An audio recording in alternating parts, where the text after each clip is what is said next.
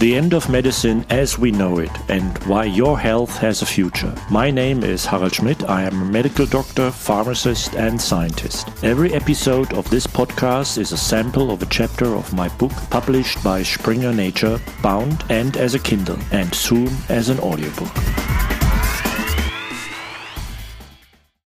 Chapter 6 Big Data Medicine the solution for analyzing gigantic amounts of data for the purpose of individual diagnosis is only conceivable on a computer basis. The classic term for this is artificial intelligence. More correct is the term machine learning because it is not real intelligence in the human sense, but mathematics and statistics. Many of us have been dealing with machine learning in our everyday lives since 2011, with voice assistants such as Apple's Siri, Microsoft's Cortana software, and Amazon's Echo with its Alexa voice service, with spam filters for emails when we are presented with purchase recommendations or music titles on the internet, or in the face recognition of our photo program. The process of creating these programs is basically always the same. As in school, the first step is a machine learning process about a problem or a class of problems based on which computational processes or action rules, so called algorithms, are developed to solve new problems of the same kind. Intelligent behavior is thus rather simulated. It can attempt to model human thinking or solve a problem independently. There are now more than 300,000 health apps in app stores with more than 200 added daily.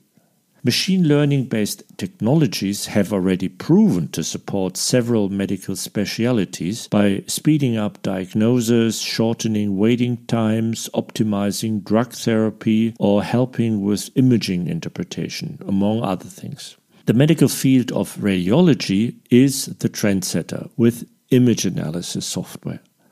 Algorithms are already better than doctors at analyzing mammograms for early breast cancer detection, microscopic analysis, and making decisions in emergencies.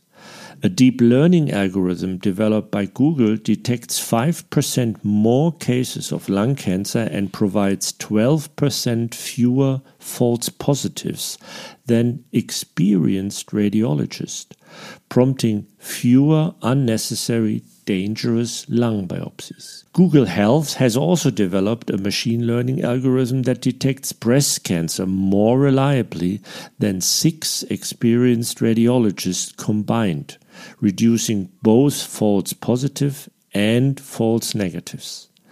The testing and use of machine learning is gradually permeating all of medicine. For example, dermatology, cardiology, ophthalmology, and pediatrics as well.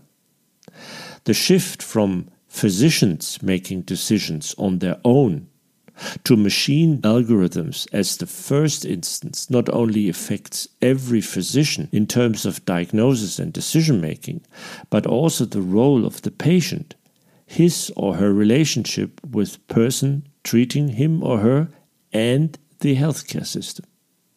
Will digitization and machine learning algorithms give doctors superpowers or make them partially redundant? Ultimately, digitization will make our healthcare system more efficient and faster, reduce human error, and produce better overall outcomes for patients, no matter where they are treated or by whom. And with that, we would have all the ingredients to heal instead of just treating chronically.